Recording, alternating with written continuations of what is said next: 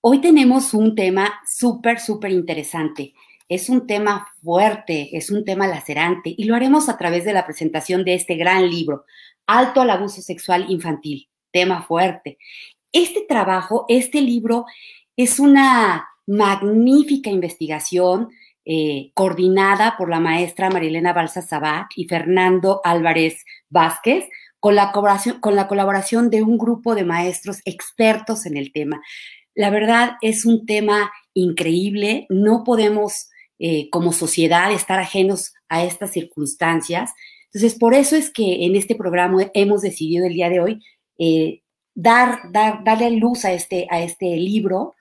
Y es que déjenme darles un poquito de, contexto, o sea, eh, el tema es muy fuerte, el tema es muy fuerte y y creo que, debemos de poner atención en él porque toda, eh, el año pasado, 2020, se presentaron datos increíbles, o sea, eh, dolorosos, en donde nos sitúan a México como el país con el primer lugar en abuso sexual infantil. Eso es terrible, verdaderamente terrible.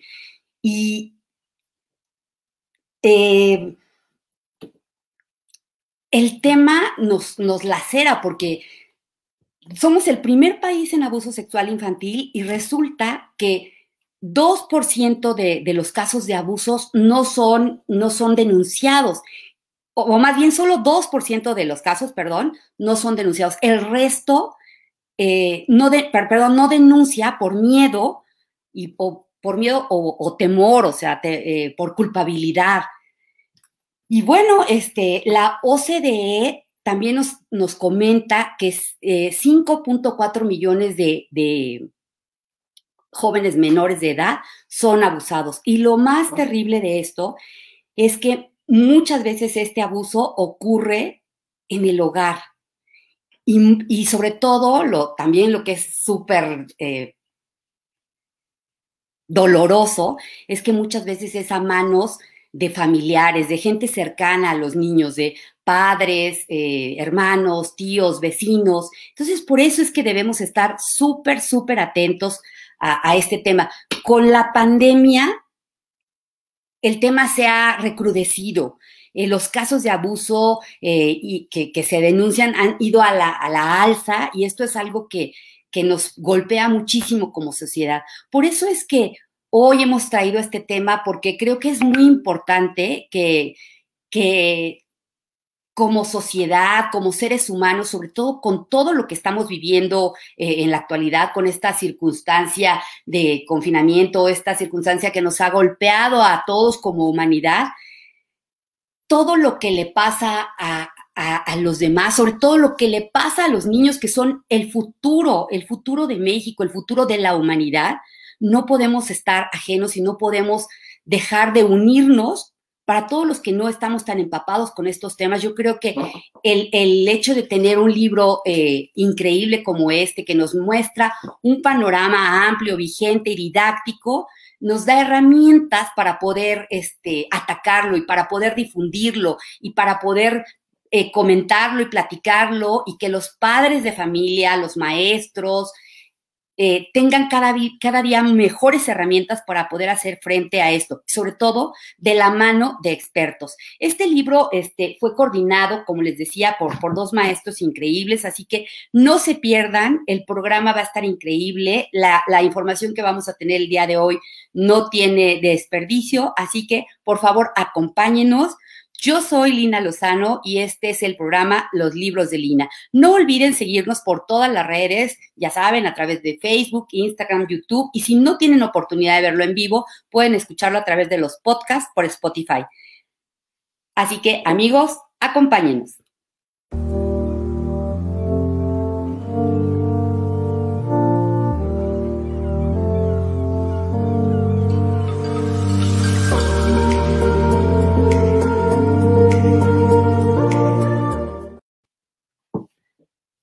Amigos, ¿qué tal? ¿Cómo están nuevamente? Como les comentaba, hoy con un gran tema, con la presentación del libro Alto al Abuso Sexual Infantil. Y para hablarnos de este magnífico libro tenemos a dos super expertas que fueron coautoras de este libro y quisiera presentarlas. Presentaré primero a la maestra María Elena Balsa Sabac. Voy a leerles brevemente su, semblanza. María Elena Balsa Sabac es, licenciada en psicología por la Universidad Iberoamericana, es maestra en psicoterapia gestal y gestal eh, eh, por la Universidad Gestal de América. Tiene diplomados en sexualidad y erotismo por el, Instituto Mexicano de la Pareja, diplomados en intervención por el Centro NACER y tratamiento en prevención de abuso sexual y sabiduría sexual. Tiene un máster en terapia breve estratégica y diversos estudios en herramientas como, hipnosis y manejo de suicidio. Es docente en el área de psicología y, ah, trabaja mucho como sinodal eh, para este, la asesoría de tesis. Desde 2004 es psicoterapeuta en consulta individual y de pareja. Entonces aquí tenemos eh, ah, me falta decir que es directora de la empresa Sabiduría Sexual, en donde diseña e imparte talleres, conferencias y conferencias vivenciales para niños y adolescentes. Ha facilitado jornadas de sexualidad infantil y prevención de violencia sexual. Eh, eh, ha diseñado e impartido diplomados en sexualidad infantil y abuso. Dirige un grupo de autoayuda para niños y padres de familia.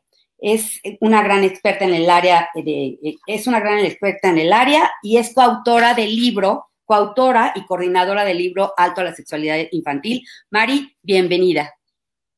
Muchísimas gracias, Lina. Mucho gusto. Estoy muy contenta de estar aquí contigo, de, compartir con tu auditorio que las veces pasadas que hemos estado han sido muy interesantes sus conversaciones, sus preguntas, sus aportaciones y espero que, se repita. Muchísimas gracias por la invitación. Así será, Mari. Si me permiten, eh, eh, presentaré a nuestra a nuestra, a nuestra segunda invitada, que es la maestra Beatriz Cruz Tapia.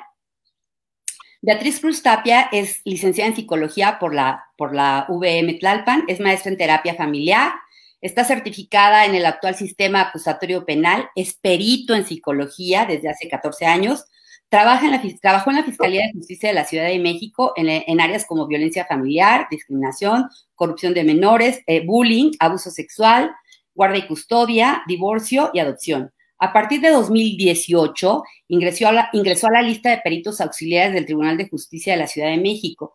Ha participado en mesas de diálogo en el Senado de la República en temas de maltrato infantil. Se ha desempeñado como instructora en el Diplomado de Sabiduría Sexual y es supervisora eh, y, así como supervisión personal de, de diversas instituciones sobre manejo de entrevistas, entrevista infantil mediante títeres. En diciembre colaboró con el Instituto de la Mujer del Estado de Guanajuato, capacitando a más de 500 trabajadores de la rama de la Procuración de, Justicia. Es miembro y cofundadora de Psiquia, Psicología Integral, ABC, donde realiza psicoterapia con familiares para crianza eh, con simplicidad. Actualmente está en formación eh, de pedagogía, ¿sí, verdad? Pedagogía. Pedagogía de emergencia. Y es colaboradora colaboradora del libro Alto al Abuso Sexual. La verdad, Mari, Betty, me siento infinitamente honrada de contar en este día con, personas tan calificadas, tan profesionales, tan comprometidas con estos temas eh, que laceran tanto a la sociedad y que a través de, su entrega, de su profesionalismo, nos, nos, dan un poco de luz para saber por dónde, por dónde vamos. Así que muchísimas gracias por estar el día de hoy. Quisiera comenzar con una pregunta. ¿Cuál es la motivación atrás de este libro? Comenzaré contigo, Maru. ¿Cuál es la motivación? ¿Qué te lleva a escribir este libro? ¿Qué te lleva? ¿Cómo nace esta idea y por qué? Bueno, pues era, es un tema que tanto en la clínica como en los, en los cursos que damos en sabiduría sexual, en los talleres, ha salido tanto en papás como en colegios, como en alumnos. Eh, ha sido un tema al que nos hemos enfrentado por las diferentes aristas que tiene, este, que nos duele como, como país, ¿no? Las cifras que tú dijiste hace rato al inicio del programa, pues sinceramente no es nada de lo que uno se pueda sentir orgulloso, ni como país, ni como profesionista, ¿no? Entonces, este, la intención que tuvimos inicialmente Fernando y yo era como ayudar o apoyar a la gente que está trabajando con esto, que se enfrenta a estas situaciones y que muchas veces caen en manos de profesionistas que no están eh, capacitados para eso. Entonces, no nos damos abasto muchas veces y eh, como Betty y, la, y todas las que participaron, la verdad es que son gente que admiramos, Fer y yo, que hemos trabajado codo a codo en diferentes proyectos, que, que creemos y, y, estamos seguros que el trabajo que hacen desde cada una de sus trincheras, pues ayuda a este país, ayuda a los niños y ayuda a, a tratar de disminuir el impacto de este delito. Entonces, esa fue la motivación, apoyar a colegas, apoyar a padres de familia, apoyar incluso a adultos que de niños o, de adolescentes vivieron algo así. Entonces es como tratar de, aportar algo para disminuir estas cifras, ¿no? claro. Claro, Betty, ¿y a ti cómo te llega? O sea, eh, te, te invitan a colaborar y qué, qué, qué hace dentro de Betty que diga, sí le entro y le entro con todo. Yo creo que primero justo em, agradecer a Fer y a Mari por el impulso y, sobre todo por la invitación. Em, ¿Qué me motiva? Bueno, yo creo que no dista mucho de lo que acaba de decir Mari. En, en mi hacer me he encontrado con dificultades de varios colegas en el sentido de que no conocen sus propias limitaciones, no solamente personales ni clínicas, pero sobre todo desconocen de la ley. Entonces, em, me lleva a así a dar esta información de manera puntual, de manera correcta, em, sobre todo porque justo hay muchísimo alrededor del abuso sexual. Y, y, yo creo que basta con entrar a Google y empezar a ponerle abuso sexual infantil y sale una serie de situaciones que tenemos que seleccionar cuál es la información es real, ¿no? Eh, recientemente, ayer, simplemente una mamá me decía, es que yo vi que ponían tres indicadores de abuso y era como, eh, si los presenta, hay, ¿no? Entonces, ella se angustió demasiado porque de esos tres había dos. Cuando yo entrevisto y cuando yo le digo, a ver, platícame y todo esto, me voy dando cuenta que dista mucho de esta información que ella acaba de recibir. Entonces, en realidad creo que es más eso, hacer una buena difusión y pues agradecida, evidentemente con sabiduría y con la vida para poder hacer este, este capítulo y esta breve aportación, porque estoy segura que la intención es aportar, pero generar no solamente la sensibilización, sino fomentar en el profesional o en el padre a realmente ir buscando más y, no quedarse solamente con esto, sino ir un poquito más allá, desde la prevención o desde el conocimiento, desde donde te toca estar, pero creo que es importante sumar esfuerzos y eso es algo que, claro que quedo agradecida. Claro, muchísimas gracias, Betty. y para, para, entrar un poquito ya más propiamente en el tema, como, como bien nos decías, Betty, de pronto hay como muchos eh, eh, conceptos, muchas ideas de qué es el abuso sexual. Yo sé que ustedes han, han dado una propuesta nos podrían decir cómo, cómo, cómo, qué sería, o sea, cuáles serían los indicadores de un abuso o qué es el abuso sexual? Pues la definición que más se acerca a lo que nosotros trabajamos tanto en el libro como en el día a día es como, e, es, un, el presentar al niño, por ejemplo, o, meterlo en un contexto eh, de cuestiones sexuales cuando el niño percibe a alguien mayor. Este, este concepto que quisimos eh, establecer en el libro es, eh, por ejemplo, incluye la parte de que mostrar los órganos sexuales, incluye mostrar pornografía, incluye tocar y ser tocado, o sea, porque muchas veces, eh, Lina, se, se hace un sinónimo entre violación y abuso y no necesariamente, ¿no? Dejaríamos muchos otros actos abusivos fuera del, concepto. Entonces, no solamente es la penetración como tal, sino también hay muchas otras cosas que exponen, o sea, al niño a, todo esto que les comentaba, eso también es considerado abuso, ¿no? Si, si un mayor, aunque no necesariamente mayor de edad, sino puede ser incluso un adolescente, o que el niño o la niña lo perciban como mayor, ¿no? Por alguna situación, por fuerza física, por fuerza de conocimientos, porque sí es mayor de, que, el niño en edad, pero puede ser un, como les decía, un adolescente. Entonces, desde la perspectiva del niño es mayor, tiene más fuerza y es para satisfacer las necesidades y de, de, esa persona mayor, ¿no? O sea, no, no satisface ninguna necesidad del niño, sino siempre está basado el abuso en la necesidad, en las necesidades de la persona mayor o más grande, que repito, puede ser incluso un adolescente, ¿no? Entonces, incluir en el abuso las diferentes conductas y no solamente nombrarlo como un sinónimo de violación. Sí, qué fuerte. ¿Qué, pudiéramos hacer? O sea, ¿qué podemos hacer ante, ante esta problemática social y clínica? ¿Qué, qué, qué, cuál ¿Por dónde nos podemos ir? Betty. Gracias. Em, yo creo que una de las cosas que justamente no solamente en el libro lo propone, que es la información. Yo creo que el hacer una buena difusión en la información, no solamente en generar programas de prevención, sino es qué y cómo vamos a nutrirnos nosotros en cuanto a la sexualidad, en cuanto a la crianza, en cuanto a la familia. Sí considero que, por ejemplo, eh, Mari lo, lo pone en el libro, en su capítulo de cómo se puede prevenir, ¿no? Y en muchas ocasiones la sexualidad no es hablada.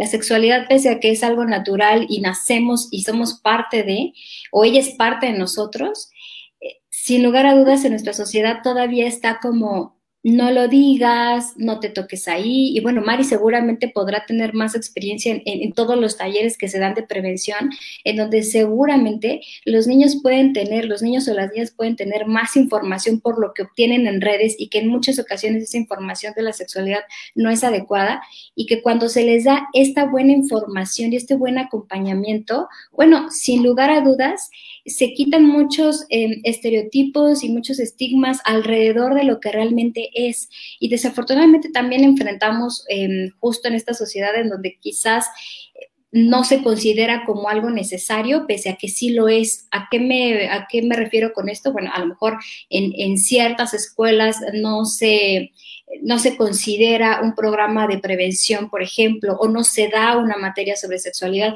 o se cree que la sexualidad se debe de enseñar a partir de los primeros cambios fisiológicos que tiene un niño o una niña, y no antes. Sin embargo, pues somos seres sexuales desde que nacemos, incluso desde que nos engendran. Entonces, sí creo que hay una falta de desconocimiento y creo que también viene acompañado con este miedo de qué tal que lo abro y no, ya, se perdió la inocencia, ¿no? Ya, este niño ya va a saber y entonces qué barbaridad, es que eh, esta, esta mm, información mal entendida de lo que es la inocencia y, de lo que va acompañado a partir de la sexualidad. A veces cuando le hablamos a los padres de que el niño tiene esta parte erótica, ellos lo confunden con el mundo de adultos que creen que es eso. Y la verdad es que no, o sea, no tiene nada que ver. Entonces creo que es eso, creo que tenemos que hacer esta información De pronto es como un lastre, ¿no? Como un lastre para la sociedad, o sea, tener esos mitos, esos tabús, esa desinformación es lo que nos ha llevado a estos niveles de,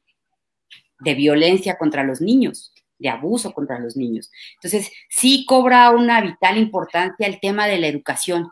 Y justo ahí ustedes están eh, poniendo el dedo en la llaga y, yo creo que la educación es la clave. No sé, no sé cómo lo veas, Mari. Sí, porque eh, al momento que se abre el tema, eh, los papás y los hijos abren como esta comunicación, ¿no? Dicen por ahí que si los papás logramos hablar de sexualidad con nuestros hijos, podemos hablar de cualquier tema. Entonces, al momento en que, que tú le abres esa confianza desde pequeño, lo que estás generando, sin formación, digamos, teórica, que no es lo más relevante, sino lo más relevante es hacer este tipo de relación con ellos en donde sientan que eres la persona a la que pueden acudir si algo sucede fuera de lo que tú estás marcando como lo, adecuado, ¿no? Por ejemplo, eh, decía Betty, ¿no? En los talleres hemos tenido muchas veces el, el, que brinca, por ejemplo, decimos, nadie te puede tocar, nadie puede hacer que toques tú sus órganos sexuales, ni ellos tocar los tuyos, ¿no? Y una niña de tercero de primaria dice, bueno, pero el abuelo sí, ¿no? Entonces brinca y todos, o sea, el mismo grupo voltea y dice, no, el abuelo tampoco. Entonces, al momento en que tú das educación para la sexualidad, por un lado puede brincar una situación que ya está sucediendo, pero por otra también puede abrirse la comunicación y por otro lado se, se genera prevención, ¿no? No es tanto que des permiso como muchas veces lo, lo dicen los papás, ¿no? Es que yo siento que si le hablo de condones, pues es como si les diera permiso de tener relaciones sexuales. Lo, en su mente lo, lo toman así por, por miedo, ¿no? O sea, porque hemos crecido, nosotros como adultos también somos parte de la desinformación, de los mitos, ¿no? Entonces hay que incluso educar desde la familia, muchas veces desde las escuelas, ¿no? Escuelas con tradiciones religiosas, escuelas con con papás que, que presionan para que no suceda y no se dé la educación para la sexualidad. Entonces es cuestión de educar a todos los niveles, ¿no? Nos ha tocado eh, desde convencer una directora, desde, o sea, hay colegios que nos dicen, oye, ¿puedes venir a dar educación para la sexualidad? Sí. Este, pero no les hables de condón, ni de órganos sexuales, ni de relaciones sexuales, ni de homosexualidad. Entonces le digo, ¿cómo entonces de qué hablaría? Pues de disciplina. Justo les iba a preguntar a Mari, ¿a qué se han enfrentado y qué tan, qué tan, qué tan abiertos estamos como cultura a estos temas? O sea, es, un tema, es un tema de clases, es un tema, o sea, ¿cómo, ¿a qué se han enfrentado? Es que me, ya me lo imagino ahorita que lo estás comentando, ¿no? O sea, ¿qué tan abiertos estamos como sociedad a tocar este tema? Este, pues seguramente, Mari, bueno, si quieres, eh, a, lo que yo me enfrento desde lo que me toca es em, que no solamente es la sociedad, ¿no? En cuanto a que no quieren hablarlo, incluso cuando se habla de sexualidad es, bueno, sí, pero ¿de qué vas a hablar? Y justo ahorita lo que decía Mari me remontó hace algunos años en, una escuela en donde yo iba a llegar justamente a hablar de prevención por una situación. Y entonces primero tuve que conocer la pedagogía y primero tuve que conocer como la misión, visión, valor, bla, bla, bla. Y entonces era, pero es que estos papás tal, pero es que, ¿no? Y entonces era como... Eh, decir, bueno, pues yo voy a llegar a hacer mi trabajo. Y recuerdo en ese momento que este, tenía muy a la mano el libro de Fer de recetas mágicas, ¿no? Entonces, bueno, pues vienen varias estrategias y en una del apartado donde dice, bueno, ¿cómo explicarle al niño el nacimiento de, un bebé? Viene eh, en un apartado una historia y entonces empiezo a leerla porque una mamá me pregunta. Y dije, ah, mira, en este libro puedes encontrar estas estrategias, ¿va? Y entonces cuando se lo leo era así como de, no, es que eso no se lo puedo decir a mi hijo, o sea, no puedo, o sea, no puedo, o sea, yo no le puedo decir que, que yo y su papá y entonces la, e, era una situación de incluso de nombrarlo tan difícil que dije, bueno, entonces ya entendí, ¿no? Tenemos que primero trabajar contigo en tu propia sexualidad para que entonces a partir de ahí también puedas enseñar esta sexualidad hacia tu hijo. Si no la tienes trabajada, elaborada, bueno, pues tampoco vas a poderla trabajar de manera inmediata, ¿no? Entonces, eso es lo que me ha tocado a mí. Seguramente Mari tendrá más historias en relación a lo que se enfrenta incluso con las escuelas, ¿no? Sí, fíjate, debo confesar que una de las cosas que yo más disfruto es los cursos a los papás, ¿no? O sea, para mí es, no sé, es una sensación porque al principio era como un choque, ¿no? O sea, al principio era, no puedo creer que piensen así, no puedo creer que no permitan que, sus hijos sepan, pero con el tiempo he desarrollado como gran empatía por los papás, ¿no? Y las mamás, obviamente. Entonces, de repente es mi labor más bien como abrir y a este acompañamiento que dice Betty, como acompañar a la mamá o al papá a, a darse cuenta que la educación para la sexualidad justamente va a ser una prevención, va a ser, así como dicen, lo, el deporte que quieras, pero tienes que saber nadar porque es un seguro de vida, ¿no? Así también el, el, el estar informados en este tema y muchas veces he contado una anécdota propia que una vecina mía llegó con un libro y me dice, mira, aquí está cómo nacen los, cómo se hacen los bebés, qué hacen los papás para tener hijos, ¿no? Y me enseña así un libro y yo tenía como ocho, nueve años, y me dice, ¿lo quieres? Y le digo, pues sí, ¿no? O sea, yo en una escuela de mujeres, de monjas, este, pues, ¿cómo no? ¿No? O sea, era para mí maravillosa información, y entonces me lo da y lo abro y me da toque ese libro. O sea, no era un libro, era una broma. Y yo siempre le digo a los papás, o sea, esos toques pudo haber sido cualquier otra cosa. Pudo haber sido por mi curiosidad, por mi desinformación, porque en mi casa no me decían nada, porque en la escuela tampoco me decían nada.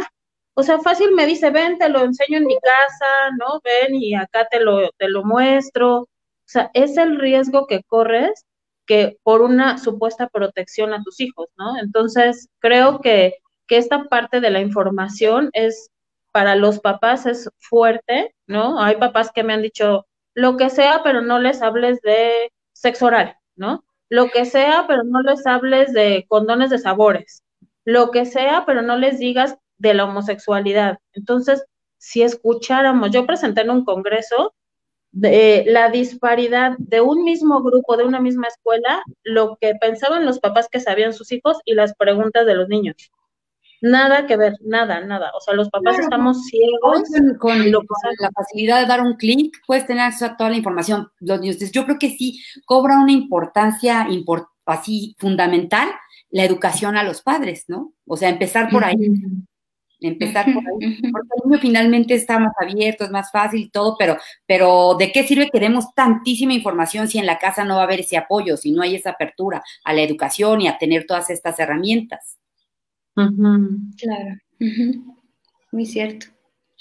Y nos podrían mencionar, Mari, Betty, ¿cuáles serían, eh, para todos los que nos están escuchando, cuáles serían los, como los factores de riesgo? O sea, ¿qué nos, qué nos alerta para, para todas las mamás, papás que tienen niños pequeños, ¿cómo podríamos detectar un factor de riesgo? Mari. Este, tenemos diferentes, o sea, hay como un, como diferentes formas de detectar, pero como decía Betty, no quiere decir que todos estos indicadores tengan que estar presentes o si están, ah, sea absolutamente seguro, ¿no?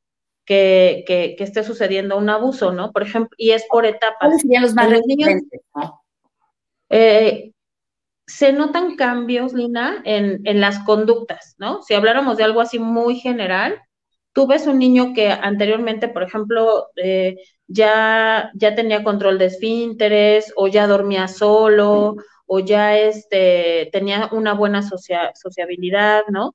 Y si, si esto cambia, ¿no? O a lo mejor deja de comer o deja de dormir, o de repente ya no quiere ir a la casa de tal persona, o de repente ya eh, se hace pipí en la noche o en el día. O sea, si hubiera estos cambios como muy drásticos, podría hablarnos, podría hablarnos de muchas cosas, pero sí podría ser como una alerta, ¿no? En los jóvenes o en los adolescentes o ya más adolescentes, porque ya, bueno, ya la adolescencia ya es de los 10 a los 20 años, ¿no? Entonces, eso también es, es importante. Ya en la adolescencia, por ejemplo, los chicos a veces quieren pasar más tiempo en la escuela, este, se aíslan, a veces de repente cometen pequeños robos, ¿no? Entonces, cualquier tipo de esta, estas conductas, así que sobresalgan de algo que venía siendo una rutina y de repente se rompe, se podría hablar como de estos indicadores.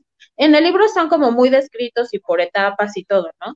pero así de manera general podríamos hablar de este tipo de cosas, sobre todo, Lina, porque como dijiste al principio, eh, generalmente la persona que abusa está dentro del círculo de confianza, ¿no?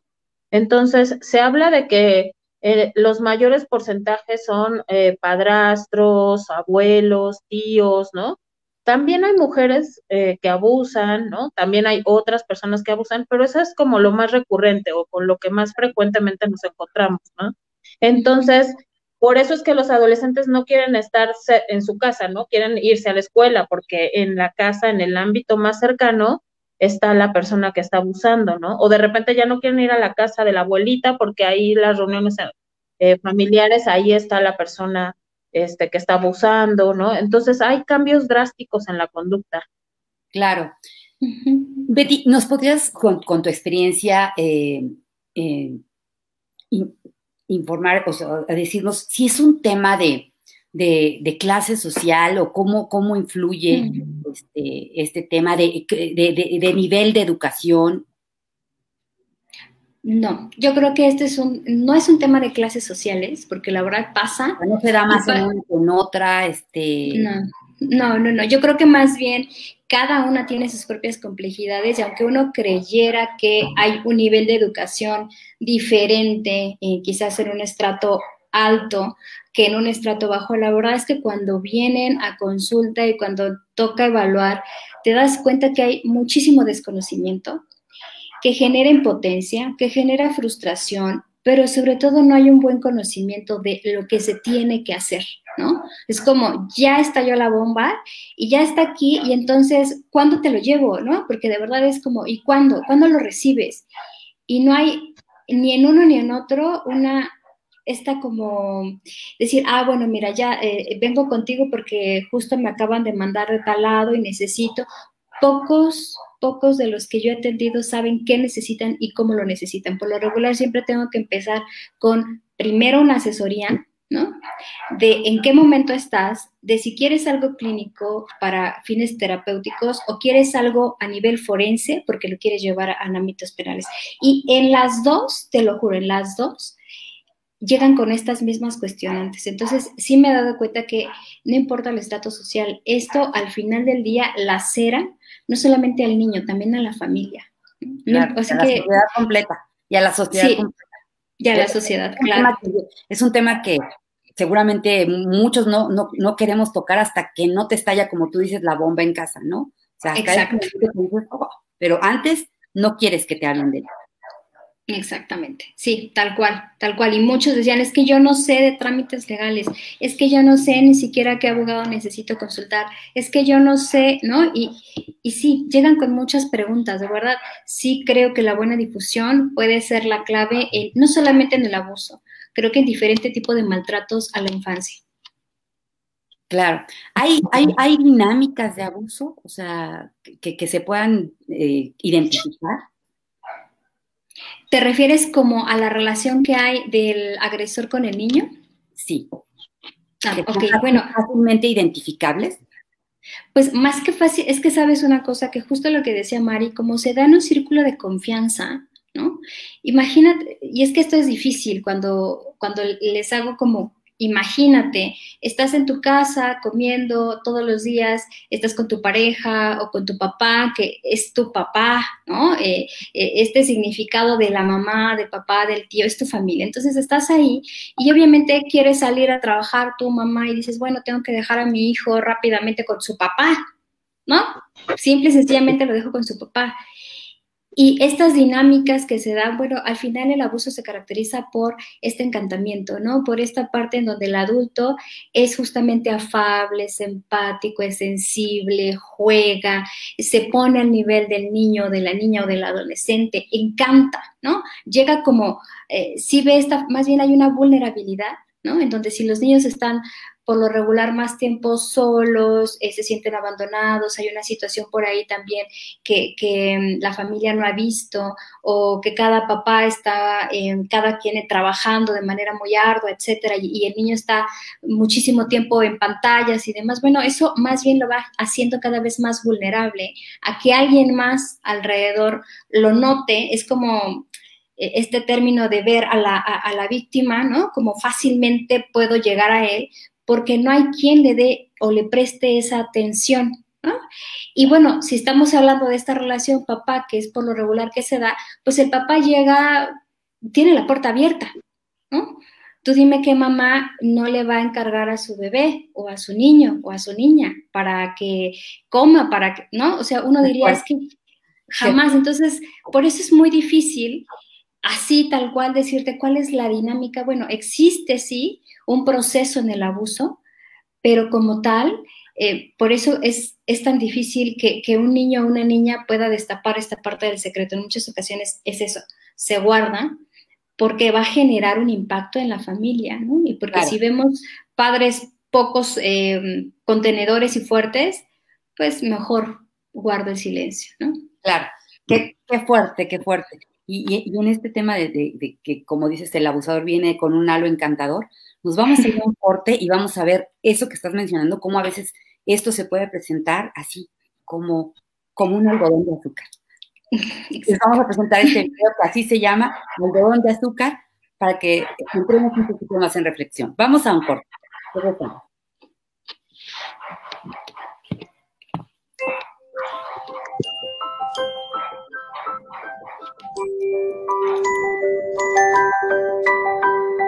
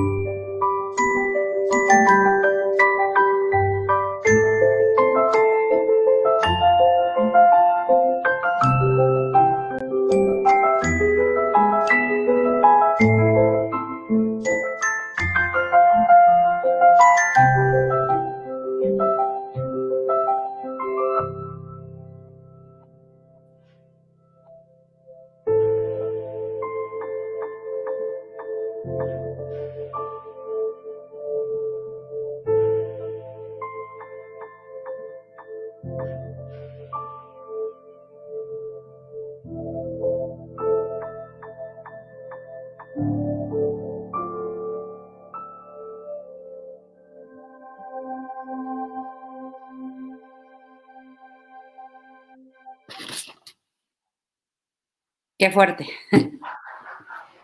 qué fuerte, qué fuerte. Pues sí, así, de, donde menos lo esperamos, de ahí justo llega, ¿no? Y cuando, y, cuando ya se destapa esta circunstancia y la familia acude con, los profesionales como son ustedes, ¿cómo es el abordaje? ¿Cómo es el abordaje? ¿Cómo, me imagino que debe de haber como toda una eh, metodología para hacer una entrevista y la detección de esta problemática? ¿Nos podrías hablar de esto, Betty? Sí, claro, cuando llegan con nosotros siempre tengo que preguntar y ser muy clara, porque como llegan en una, en, una nube de, de impotencia y mucha confusión, necesitamos llegar a clarificar para qué quieres la intervención con tu hijo, ¿no? O con tu hija. ¿Cuál es el objetivo que tú tienes? Es conocer es em, que se te diga una, que se te dé una, respuesta a esta cuestionante de si fue abusado o no. Tienes dudas en relación a lo que seguramente tu niño o tu niña ya te dijo, que ya te develó. Em, quieres esta entrevista y esta evaluación para que a partir de ahí podamos proyectar el tratamiento eh, y no solamente a nivel individual con el pequeño, sino también seguramente generar estas estrategias con los padres eh, que llegan en ese momento y la familia que está alrededor o quieres una entrevista y una evaluación para fines forenses, que son totalmente diferentes. Entonces, eh, sí para mí es muy importante clarificarles que si bien es cierto, ellos pueden empezar un proceso eh, de tratamiento, porque en, en, muchas ocasiones dicen, bueno, no, es que yo no tampoco quiero cárcel, con que se aleje, con que me lo lleve, con que nunca más. Sin embargo, em, con esta culpa que de por sí ya vienen y todavía dicen, bueno, ¿qué tal que no denuncio? Entonces soy una mala madre, entonces ¿dónde queda mi ética? ¿Dónde queda? Y casi siempre les digo, bueno, podemos empezar una evaluación para fines de tratamiento y si en el Inter decides que sí lo vas a llevar a ámbitos eh, penales, bueno, pues entonces en ese momento se te refiere con abogado, se te canaliza, se te da toda esta información que necesitas hacer porque lo necesitas saber. Y entonces, pues ya seguramente más fortalecida, pues vas a poder iniciar un proceso legal. Pero siempre les digo, si inicias un proceso legal desde el enojo, desde la impotencia, desde el desconocimiento, desde el no sé qué voy a hacer, pero yo tengo que ir y denunciar, lo más seguro, y en muchos de los casos, es que esta investigación se quede a medias, ¿no?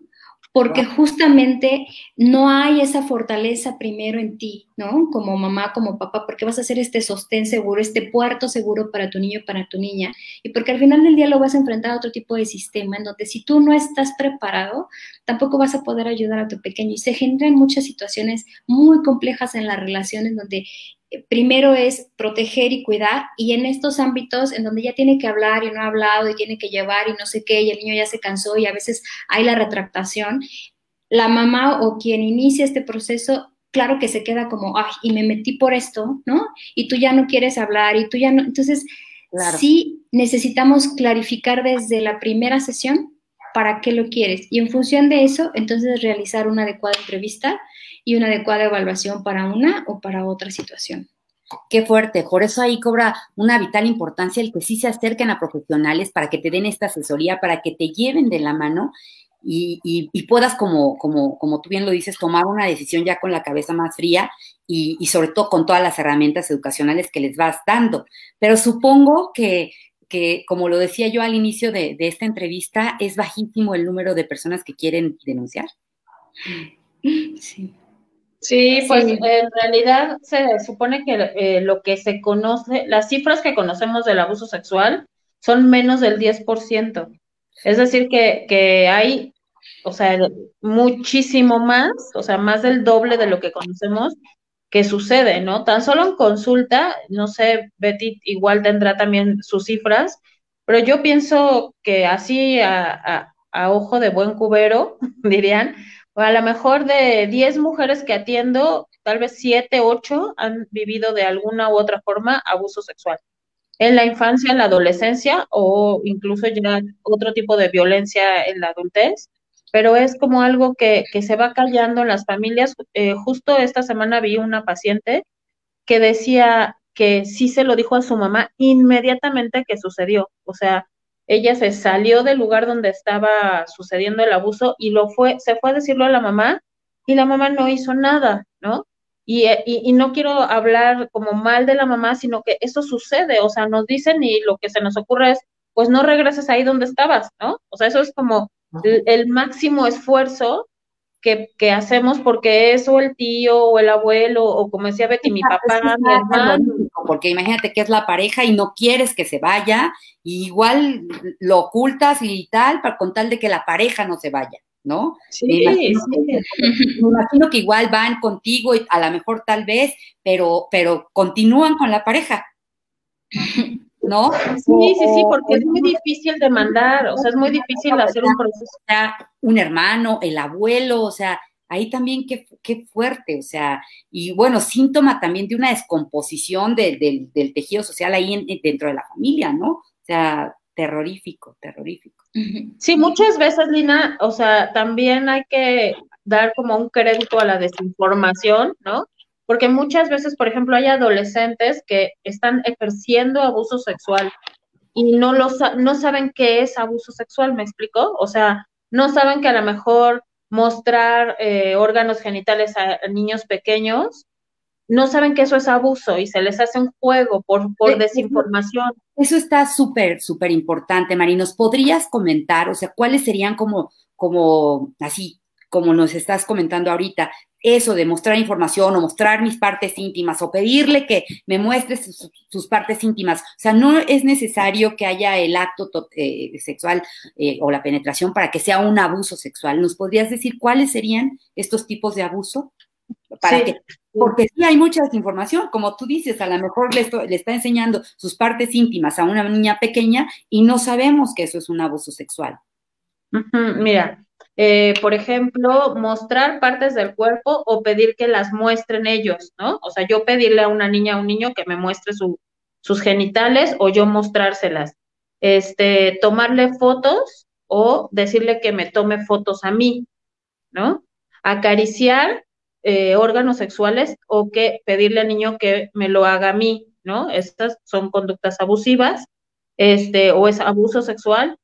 Eh, mostrar material pornográfico, sea en video o sea en imágenes, eh, hacer que lo vea y aunque no lo toque, aunque yo esté vestido y solo muestre material ajeno a mí, de todas maneras eh, se considera abuso sexual, exponerlo a que vea, por ejemplo, relaciones sexuales, ¿no? O sea, de, de, en vivo, por decirlo así, eh, se considera también abuso sexual. Aquí es importante aclarar que no es como cuando te cuando el niño cacha a los papás, ¿no? Que es un accidente, sino reiteradamente estarlo, digamos, exponiendo a eso, ¿no? O sea, como no tener la precaución de cerrar la puerta o cosas así.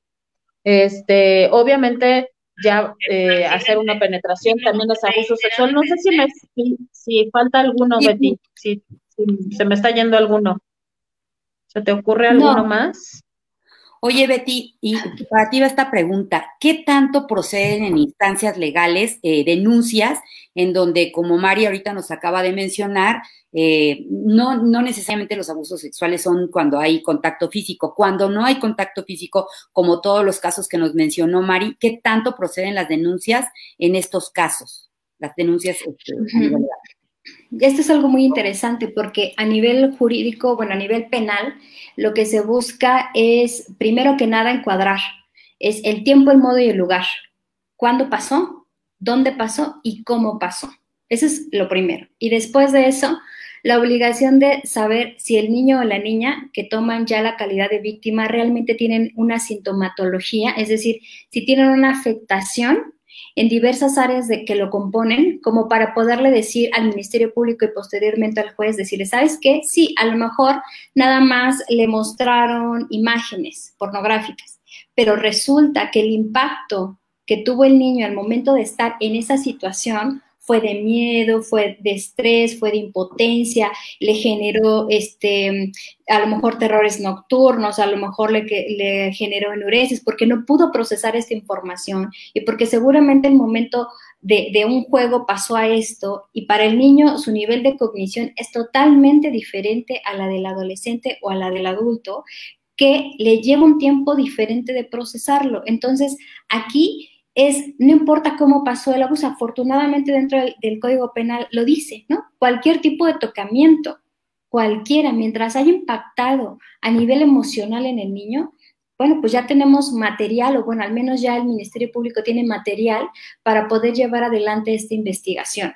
Claro, también eh, viene como desafortunadamente em, otra parte dentro de, las instituciones, sobre todo de procuración y de impartición de justicia, que es que al momento de tener tantos casos, que justo lo hablábamos con una eh, que también es coautora, Genoveva, eh, que también es perito, eh, nos decíamos, es que sabes qué, que cuando tenemos tanto trabajo de este tipo, a veces llega una, una, denuncia, una demanda por, por un tocamiento y vemos que cuando nos están relatando el evento decimos, bueno, sí, sí hubo un tocamiento, pero aquí hubo hasta una penetración y aquí hubo hasta una pornografía y aquí hubo, entonces... Vas priorizando, vas priorizando. Eh, eso, eso finalmente también al, al, propio, al que está en institución y ves tantos casos que pareciera que te vas desensibilizando también, ¿no? Entonces, esto al final es como, no, eh, Cualquier tipo de tocamiento es un abuso y no se puede hacer. Y por lo tanto, si vas a denunciar, merece una sanción, la que sea. Pero al final del día no va a depender de ti, va a depender de la investigación, porque tú no pones, porque a veces los niños dicen, es que por mí va a ir a la cárcel, es que por... Y, y es como, no, no, no es por ti, ¿no? No es por ti. Entonces se trabaja de una manera también diferente con este tipo de niños, porque además de que ya hablaron, les genera culpa, y te digo, les genera toda una sintomatología, el hecho de, de pensar ya cuando tienen esta noción de, ah, se va a ir a la cárcel, no sabes qué terrible también puede llegar a ser para un niño, porque al final es una figura que sí le dio un afecto, que sí le hizo daño, pero que él de verdad tiene una manera de procesar muy diferente, que tenemos que llevar a este pequeño y decir, bueno, no es que tú lo llevaras, sino fueron sus actos, no tú. Claro, qué fuerte. Vuelvo a, insistir, es educación, educación, sensibilización, herramientas, herramientas, herramientas como sea. ¿Qué nos ha pasado? La verdad, no, no, no, por más que le trato de dar vueltas, ¿cómo es que hemos llegado como país, como sociedad, a ocupar el primer lugar mundial en abuso sexual? ¿Qué tan descompuestos estamos como sociedad? Qué fuerte, qué fuerte. La verdad es que eh, qué bueno que están el día de hoy aquí, qué bueno que podemos llevar estos temas. Eh, qué pena, qué pena la verdad que, esto, esté, que esto esté ocurriendo. ¿Cómo, cómo eh, me imagino que una vez que, ocurre esto, habrá familias, habrá familias que sí quieran por completo llevar como esta intervención a todo el núcleo familiar. ¿Cómo, cómo, cómo se lleva esto, Mari? Cuando hay un, hay un miembro abusado y que es toda la familia, como, como el sistema que es, que requiere de esta intervención terapéutica que hacen ustedes. Sí, justamente como el, el, abusador está dentro de ese núcleo muchas veces, ¿no? Entonces, lo primero que hay que hacer, o lo primero recomendable, aunque no siempre se puede por las condiciones incluso socioeconómicas, es que el niño deje de estar en contacto con él, con el abusador, ¿no?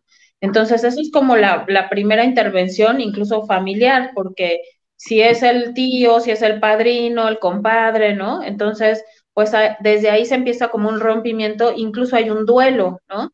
Hay un duelo porque me tengo que separar o quizá porque ha pasado, yo creo que Betty lo ha visto incluso más que yo, que, que te tienes que quedar en la casa del abusador, haz de cuenta, ¿no? Por cuestiones socioeconómicas.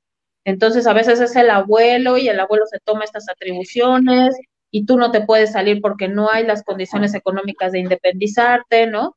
Este, tuve un caso en la pandemia el año pasado de una chavita que el papá biológico abusaba de ella, tenía 17 años y abusaba de las cuatro hermanas ah, y de todas las primas. O sea, está considerado un violador serial. Claro. Entonces, pero nadie había dicho nada y vivían en estas, en estos terrenos que van construyendo, ¿no? O sea, que quien va formando familias van construyendo. Y entonces el señor había, pues, eh, abusado de todas las chicas de, de, la familia, ¿no? O sea, de sobrinas, de hijas biológicas.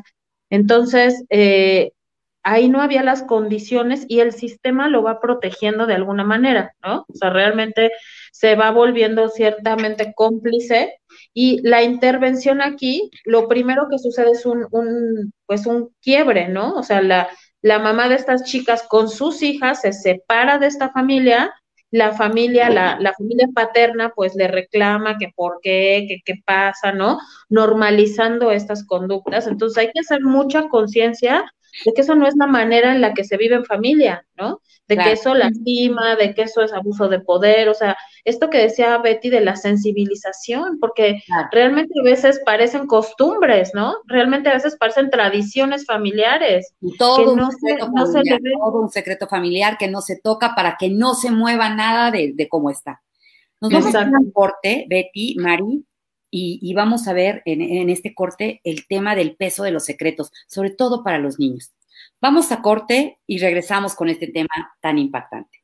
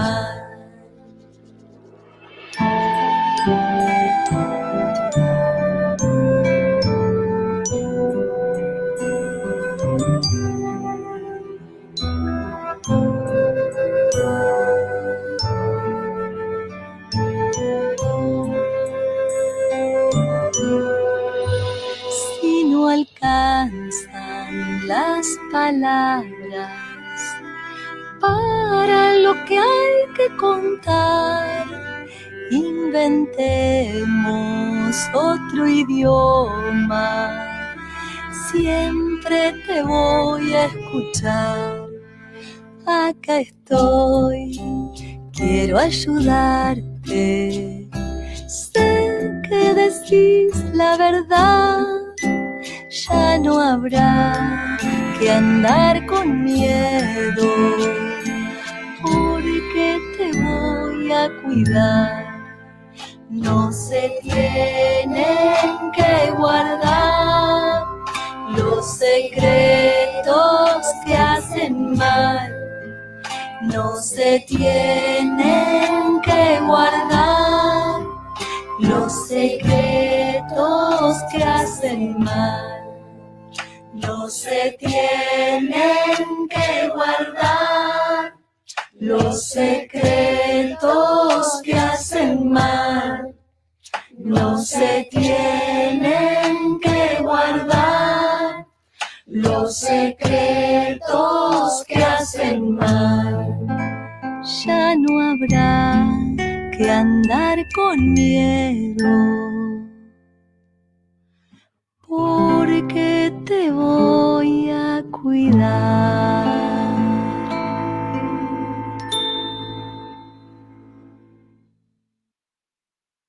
Wow. Debemos cuidar a nuestros niños. La verdad es que tenemos que hacer algo, este, qué maravilla que ustedes estén poniendo esta, este, esta gran contribución de dar educación, dar luz, eh, para que más gente se abra a estos temas, para que como sociedad rompamos todos esos tabús que nos atan y ya de una vez por todas entrarle al tema y, y, y ir poco a poco combatiendo este gran cáncer social. ¿eh? O sea, qué, qué, qué, qué tema de verdad tan, tan fuerte, tan fuerte. Te quería preguntar, Betty, ¿qué tanto eh, o, o, cuál es la pena por el delito de abuso sexual actualmente?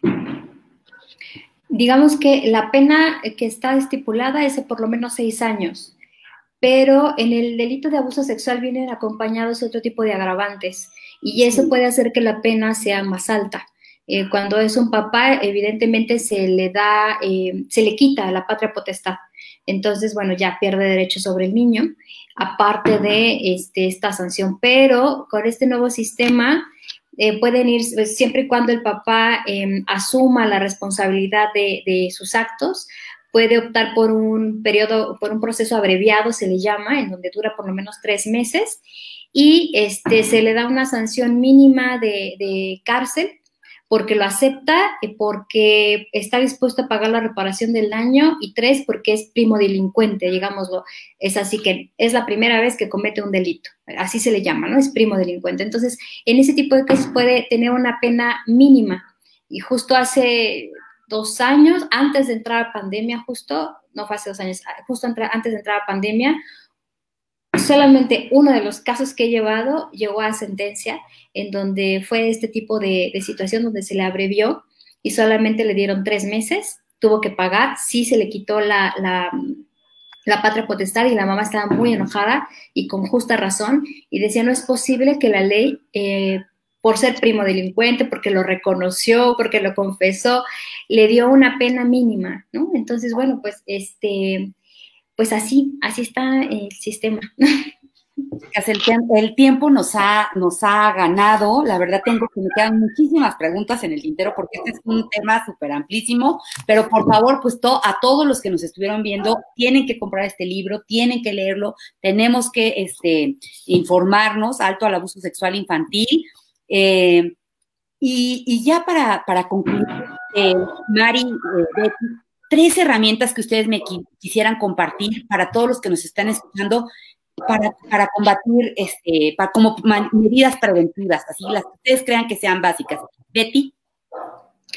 Yo creo que la primera de ellas es eh, observación a tu hijo, una, que lo observes muy bien, que puedas jugar con él para que puedas aprender y entender cómo es un mundo. Y tres, revisarte eh, a nivel personal como mamá y como papá. De verdad, el, el, análisis personal o la psicoterapia te puede dar muchísimas herramientas para muchas cosas, sobre todo para, para también la prevención de cualquier tipo. Muchísimas gracias, Betty. Mari, tres herramientas para los papás que hoy nos están viendo.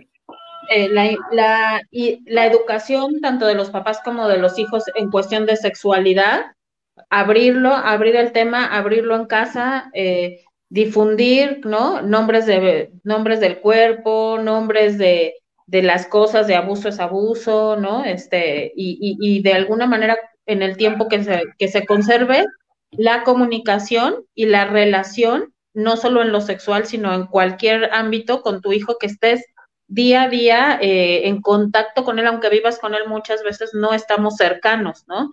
Entonces, el, el, el, el, fomentar la relación y la comunicación, yo creo que son las herramientas que nos pueden apoyar a los papás. Perfecto. Mari, ¿cómo podemos acceder a, a este libro? Betty. Eh, les, les dejamos, eh, está en la página de Sabiduría Sexual, pueden buscarlo, tanto Betty como a mí en, en, nuestras redes sociales. Ahorita Betty que diga, pero yo en cualquier red de Sabiduría Sexual.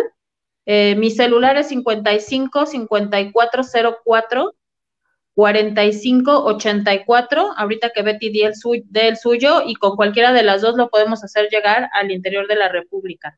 Perfecto. ¿Tu, tu, tus redes, Betty? Mis redes es eh, Psicología Integral ABC. Está también Psiquia, Psicología Integral. Y en Instagram estoy como SICBST y mi número telefónico es 55 49 98 0024.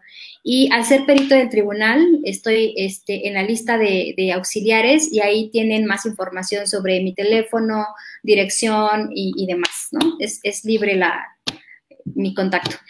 Y ya para concluir, vamos rapidísimo a los avisos parroquiales, o sea, todo este tema de, de, educación y de información, ustedes lo están difundiendo a través del libro, pero también se quedan cursos, talleres, este, ¿nos podrían platicar un poquito? Tenemos aquí pues esta... estamos en do, dos diplomados, quien se quiera formar, hay un diplomado y esta jornada de educación, está el diplomado en diagnóstico y tratamiento del cual Betty es profesora, esto está más, for, más para formación de profesionales, está el diplomado de educación sexual al cual puede entrar cualquier otro profesionista, no solo psicólogos ni psicoterapeutas. Y está también eh, la jornada de educación sexual infantil y prevención del abuso, que ahí damos cursos a papás y niños juntos y ahorita como estamos en online, pues podemos abarcar muchas más partes. Betty también tiene ahí un, algunas, algunos eventos, ¿no? Sí, sí, sí, sí. Eh, estamos justamente en un taller que es que es sexualidad de crianza, pero es dirigido solamente a padres de familia. Y bueno, se está cocinando ahí con sabiduría sexual algún otro proyecto que seguramente en su momento va, va a salir eh, en, en, este tipo de redes, pero eh, sobre todo me, me, quedo en asesoría en crianza, ¿no? Entonces me pueden buscar para todo este tema en cuanto no solamente de abuso, sino eh, cómo se implementa justamente el sistema de crianza en, en, en este sistema parental, ¿no? todo lo que tiene que ver con familia. Pues muchísimas gracias, muchísimas gracias por, por, por, estar el día de hoy aquí. Voy a rapidísimo agradecer que por, con, con, lo importante del tema ya no agradecí a los que nos están viendo, a todos los que nos estuvieron escuchando el día de hoy. Muchísimas gracias por ahí a Teresa Gómez, a Isidra, a Martuchis, a Cintia Vianey. A, hay una niña escuchándonos, que eso está increíble. Persita, atención, no hay secretos que guardar, ¿eh? Muchísimas gracias, de verdad, Betty, Mari, muchas felicidades por esta gran contribución que hacen para, para, para, avanzar como sociedad. Realmente lo que están haciendo es, tiene, un, tiene una dimensión impresionante, las felicito, eh, las dos súper jóvenes, qué increíble que mujeres como ustedes, profesionistas echadas para adelante, estén empujando este tema que nos golpea tan fuerte y que solo con educación y solo volviendo a mirar a nuestros niños que son nuestro futuro y viéndoles, viéndolos con el corazón, con empatía, con todo nuestro abrazo de cariño podremos transformar esta realidad tan fuerte que tenemos como sociedad. Muchísimas gracias por estar el día de hoy.